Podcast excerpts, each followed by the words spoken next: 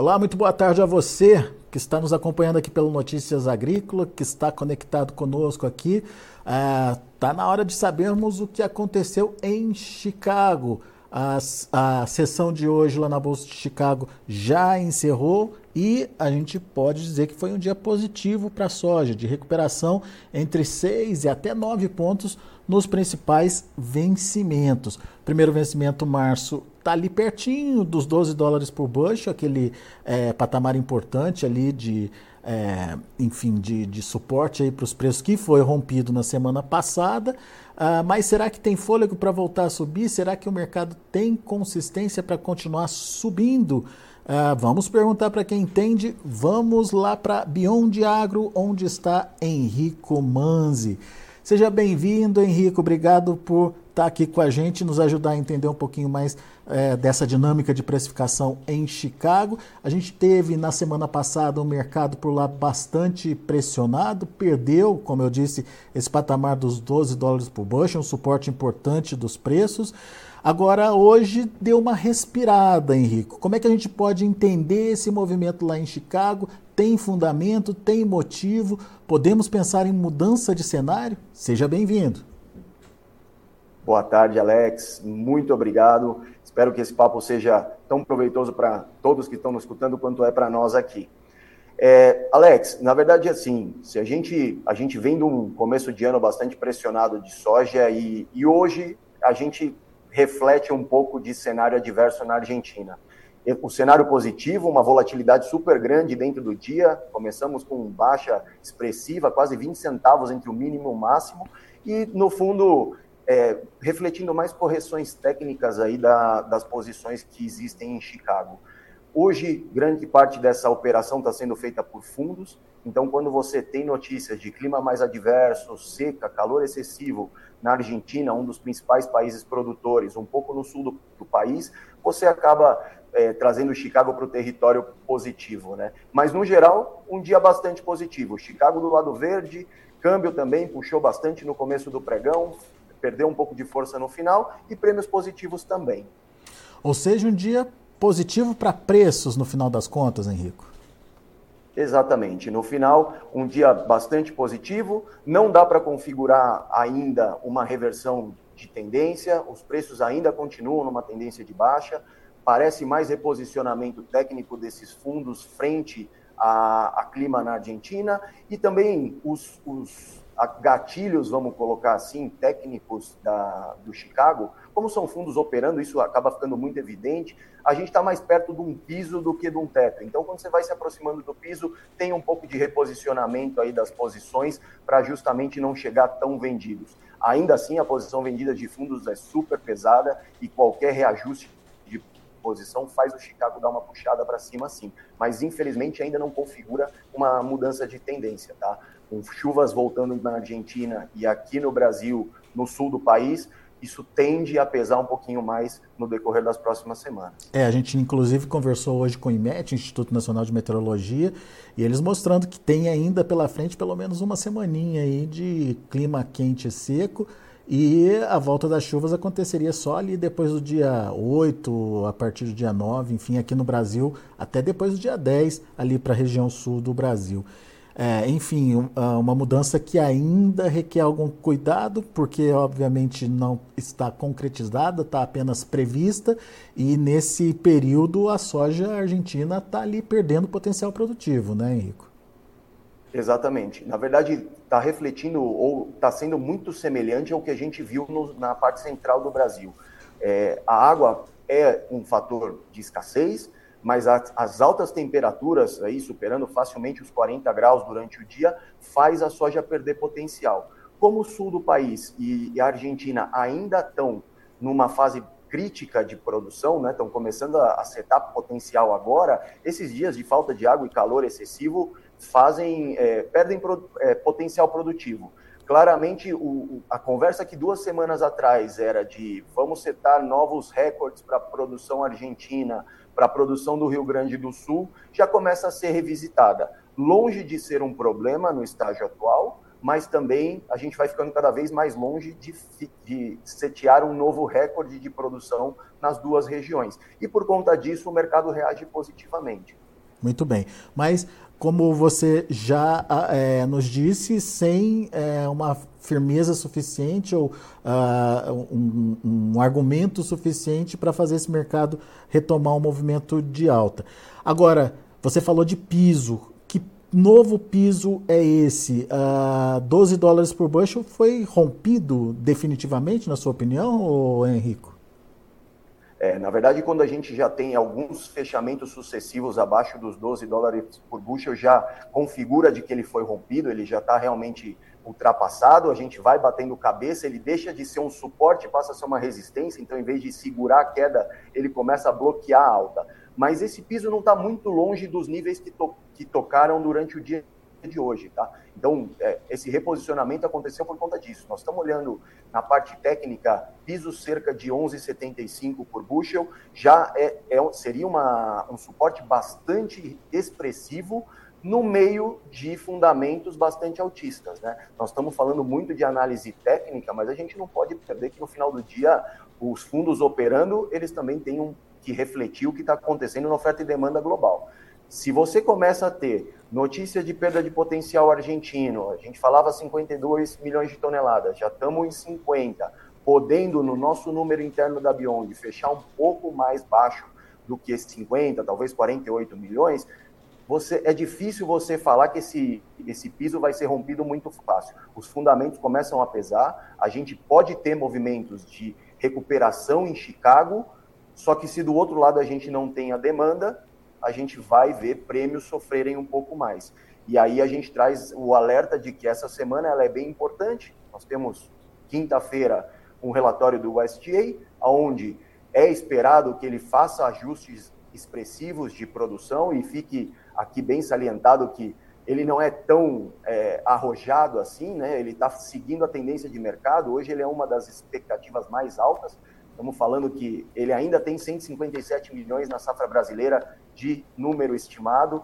Hoje, os melhores números de mercado estão perto de 154, 153. O nosso interno na casa de 152. Então, ele estaria ajustando aos níveis de mercado. Mas, aos olhos de quem está lá fora, um corte de 4 milhões de toneladas é bastante expressivo.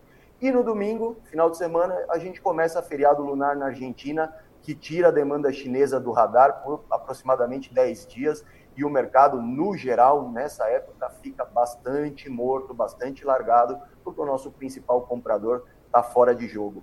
Então, é, por mais que você veja Chicago recuperando por qualquer função climática, prêmios deveriam sofrer bastante, porque do outro lado, a demanda, seja por feriados, seja por econômicos, que as margens lá não estão boas, não está presente nesse começo de ano.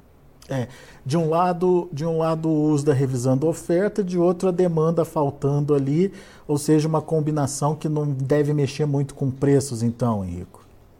Exatamente. No fundo, o que aconteceu até hoje, e por isso que Chicago apanhou tanto desde o começo do ano, é que as expectativas de produção foram caindo, que deveriam levar Chicago a subir mas do outro lado, a demanda não estava ativa na mesma velocidade ou na mesma intensidade que a gente esperava que fosse acontecer. Então, essa conjuntura de estou produzindo menos, mas quem compra de mim não está com tanto apetite para comprar, estoques na China estão super altos. Então, assim, você vai juntando pecinhas que vão falando: olha, a demanda não tem tanto motivo para sair comprando agora, os prêmios apanharam bastante, e aí o produtor viu no campo a, a soja sair de 130 reais para 100, 120 para 90, e foi o que aconteceu esse ano. Enquanto a demanda não trouxer um pouco mais de atividade, a gente pode ir cortando desse lado produção, que a gente não vai ver recuperação de preços tão grande. Aí a chave é qual é o tamanho da produção, né? que é a grande pergunta que fica, tendo em vista o clima um pouco mais adverso que a gente vai ter nas próximas semanas. Muito bem. Bom, voltando aí à questão do, do relatório do uso da próxima quinta-feira. Você citou a, a, que provavelmente o uso não vai ser tão arrojado, mas pode aí até cortar uns 4 milhões de toneladas em relação ao que ele já vem projetando, o que diminuiria a safra dos 157 para 153 milhões. Isso é motivo para o mercado é, melhorar preço lá em Chicago, pelo menos momentaneamente, até que a gente tenha o impacto da demanda ou não, Henrico? Olha, Alex, eu acredito que pode ter uma reação positiva sim em Chicago. A gente tem preços bastante deprimidos, né? Chicago apanhou bastante ao longo das últimas semanas. Então, qualquer notícia que venha a reduzir a oferta de um lado, ela é de certa maneira positiva. Dá para falar que essa possível alta num relatório vai se sustentar no tempo? É difícil falar com a demanda da maneira que ela está. Né? Se ela tiver morna como vem vindo, em algum momento ela vai aparecer, mas a gente eles têm tempo para poder vir buscar essa soja aqui.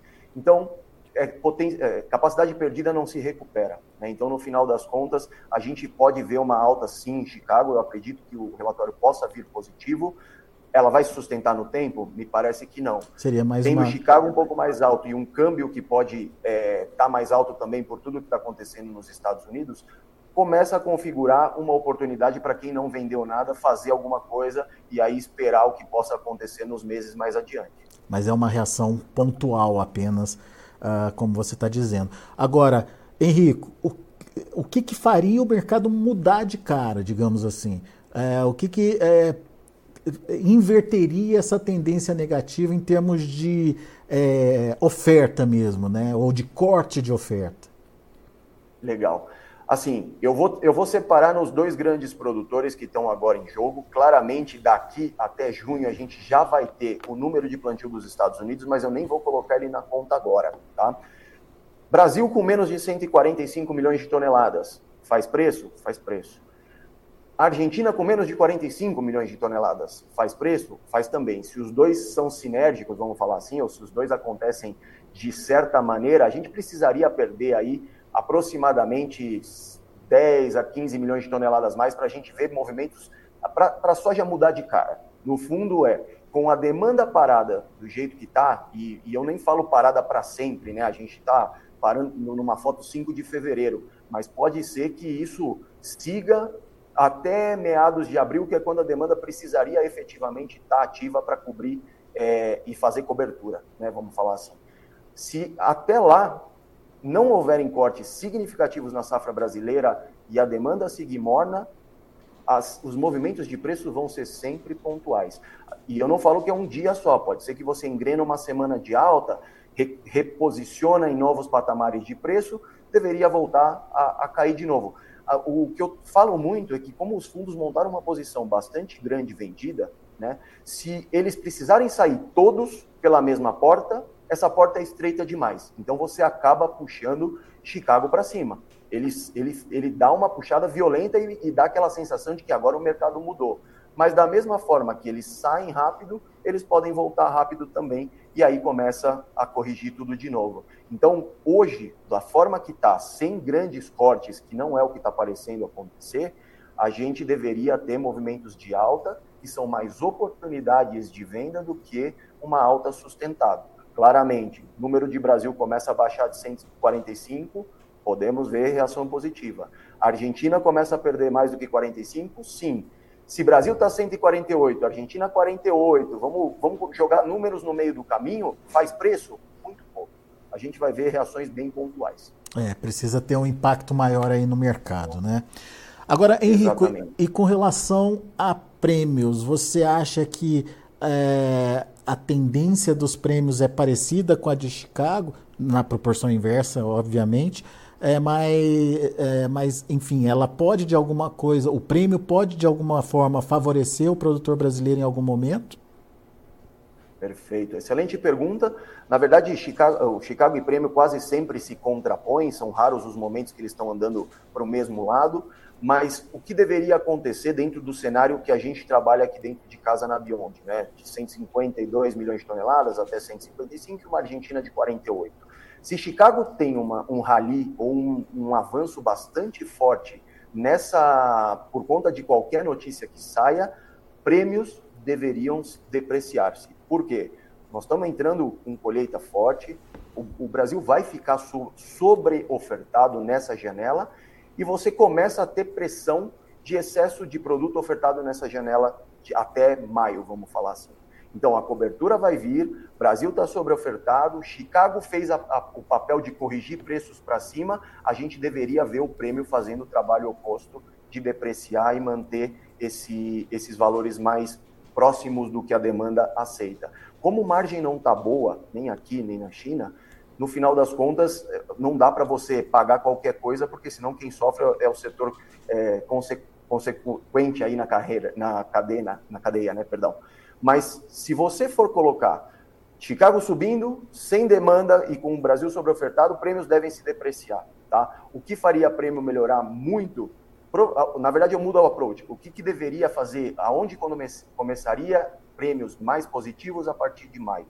Que aí você tem demanda de fábricas, você tem demanda de China voltando no abril, maio, e aí você começa a engrenar e tem necessidade de cobertura. A necessidade de cobertura com um Chicago um pouco mais baixo, que é o que a gente está vendo, vemos preço, prêmios positivos. Se Chicago sobe, volta para o nível de 12,50 mais, prêmios deveriam sofrer bastante aqui, porque a gente sempre olha Chicago e prêmio juntos, tá? Perdão que eu me alongo um segundo. Chicago e prêmio juntos. Essa soma de Chicago e prêmio juntos na casa de 12,50, 12 a 12,50, parece que o mundo encontrou um preço de equilíbrio para um estoque demanda que é o quanto se produz versus o quanto se consome atual. Então, se Chicago sobe para cima disso, o prêmio cai para ajustar. Se Chicago se mantém depreciado, prêmios deveriam estar tá daqui para um pouquinho mais forte. Né? Então, prêmios sofreram bastante também ao longo da última semana. Aí você pegaria um movimento mais de alta. Me alonguei, mas é. O cenário não é muito positivo em nenhuma das pernas. Tá? Se Chicago recupera, prêmio deveria fazer o trabalho, não na mesma proporção de corrigir um pouco esses preços aí. É, um acaba tirando o outro aí, né? Agora, vamos, vamos imaginar que é, esse cenário se concretize, obviamente tem todo esse começo de colheita, a oferta concentrada, a entrega dos produtos que já foram é, comercializados, enfim. Mas se os preços continuarem baixos, a gente pode ver um produtor mais reticente na venda aí, né, Henrico? É, e, e até, até mesmo se se confirmarem é, ofertas menores, aí uma produção menor do Brasil ao, à medida que a colheita vai avançando. Nesse sentido, daí o cenário seria um pouquinho mais positivo para prêmios, mas daí isso a gente só veria mais lá adiante, né? Exatamente. Bem pontuado, na verdade, é exatamente o movimento que a gente vê no campo agora.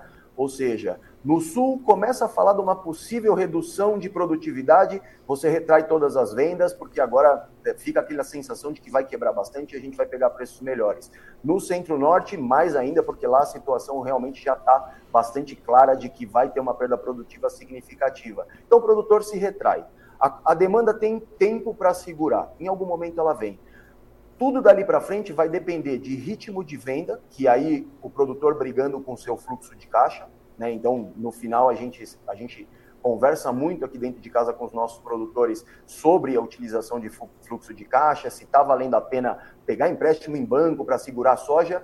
A gente discute bastante sobre isso, simplesmente porque é, não necessariamente é a melhor conta. Então, tem bastante água para passar embaixo da ponte. Não quero ser aqui o cavaleiro do apocalipse, né, de trazer só notícia ruim, mas segurar soja é um processo natural do produtor. Vai começar uma guerra de braço, mas tem tempo para ela começar. Então, quem está precisando de fluxo de caixa acaba que vai precisar vender e os patamares de preço não são que o produtor está esperando. É. E daí vale esse conselho do William Rodrigues, está participando com a gente aqui pelo chat do, do YouTube. Obrigado, William, pela participação. É, aliás, você que é, acompanha a gente pelo YouTube, não se esqueça aí de fazer a sua inscrição no nosso canal aqui do YouTube é, e também deixar o seu like. É importante aí essa sua participação. O William diz o seguinte, Henrico. É hora de ficar atento às oportunidades, aproveitar as reações do mercado, pois após os níveis positivos vêm as realizações de lucro. Aquele sobe e desce do mercado, né? Exatamente. No fundo, agora, assim, o produtor viu o bonde passar. Não vamos falar que acertou, errou, só vamos falar assim, os preços caíram bastante e vender agora parece vender soja barata demais. Né? Aquela sensação de que vender agora é vender muito barato. Tem estimativas de cortes produtivos e de produção no, no próximo, nos próximos tempos aí. Vamos colocar que vai depender muito das casas, você já tem casa cortando para baixo de 150 milhões de toneladas. Tem notícias positivas para fazer preço reagir. O problema é que do outro lado o chinês não está olhando muito de perto uhum. o que está acontecendo aqui, até porque os estoques estão altos. Realizações de lucro, puxadas em Chicago por conta da, de notícias que saiam tudo isso são boas oportunidades para a gente fazer pelo menos a conta de preço e ver se está compensando. A gente não perde um dia aqui de movimento verde, de qualquer rally em Chicago no, no preço, no câmbio, para fazer conta. Aí depois a gente vai ver se isso dá margem ou não no final. A gente sabe que o produtor está tá com a margem um pouco mais espremida do que os anos anteriores, por conta de custos e por conta dos preços atuais, mas a gente não deixa de fazer conta. Não dá para dar por garantido de que esse preço vai sustentar por muito tempo, mas parecem boas oportunidades de olhar a venda do que achar que agora a soja mudou de direção e vai subir para sempre. Muito bom. Henrico Manzi, muito obrigado pela sua participação aqui conosco no Notícias Agrícolas. Obrigado também ao William Rodrigues pela participação aqui no nosso chat do YouTube. E Henrico, volte sempre. É sempre é, bom te receber aqui, enfim, é, trazendo as informações e ajudando a gente a interpretar e entender um pouquinho mais desse mercado, principalmente trazendo cenários e traçando expectativas aí para o produtor poder se programar na hora da comercialização. Obrigado, Henrico. Eu é que agradeço, Alex. Uma boa safra a todos. Valeu, um abraço. Henrique Manzi, Beyond Agro, aqui com a gente, trazendo as informações do mercado e as perspectivas aí em relação ao que pode acontecer com os preços. Atenção ao tamanho da oferta. O impacto desse tamanho de oferta não deve acontecer nesse momento, deve ficar mais para frente, ou à medida é, que a, a, a colheita evolua e a média produtiva é, vai ficando mais clara aí para o mercado, ou à medida que as casas oficiais como o USDA, Conab, enfim, comecem a rever os seus números de produção e adequando à realidade que, segundo o produtor, está longe dessa que está sendo divulgada aí uh, pelas casas oficiais de estatísticas. Bom, deixa eu passar para vocês os preços, né? Como ficaram as negociações lá na Bolsa de Chicago. Como eu disse, um dia positivo para a soja. É, reação aí de 7 pontos mais 75 no março a 11 dólares e 96 centes por bushel voltou a se aproximar dos 12 dólares, mas você viu aí o Henrique falando que talvez não seja mais esse suporte. O suporte agora está na casa dos 11,75. O maio, 12 dólares 0,4, uma alta de 6 pontos e meio. O julho, 12 e 14, alta de 6 pontos. E o agosto, 12 dólares e 4 centes por bushel, é, subindo aí 5 pontos mais 75. Dia positivo, portanto, para a soja lá em Chicago, prêmios melhorando por aqui e um dia positivo também para o câmbio, o que é, acabou, no final das contas, melhorando a composição dos preços em reais. Vamos ver o milho. Para março, 4 dólares e 42 centes por bushel, mesmo preço de fechamento da sessão anterior. O maio, 4,53, perdendo pouquinho, 0,25. Dá para dizer que encerrou praticamente estável. Julho também é, perdendo meio pontinho a 4 dólares e 62 centos por bushel. Setembro, ali nos 4,68, mesmo preço é, de encerramento anterior. E para finalizar, o trigo. Março, 5 dólares e 90 centos por bushel. Trigo perdeu um pouco mais, 9 pontos e de queda.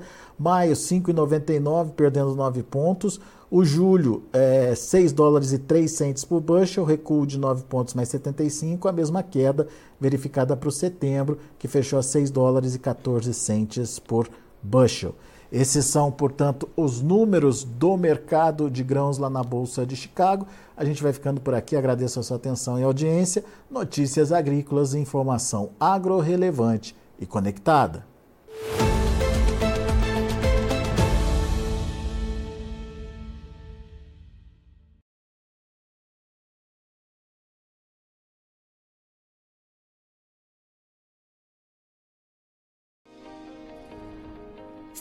Nossas mídias sociais no Facebook Notícias Agrícolas, no Instagram arroba Notícias Agrícolas e no nosso Twitter arroba Notiagre. E para não perder nenhum vídeo, não se esqueça de nos acompanhar no YouTube e na Twitch Notícias Agrícolas Oficial.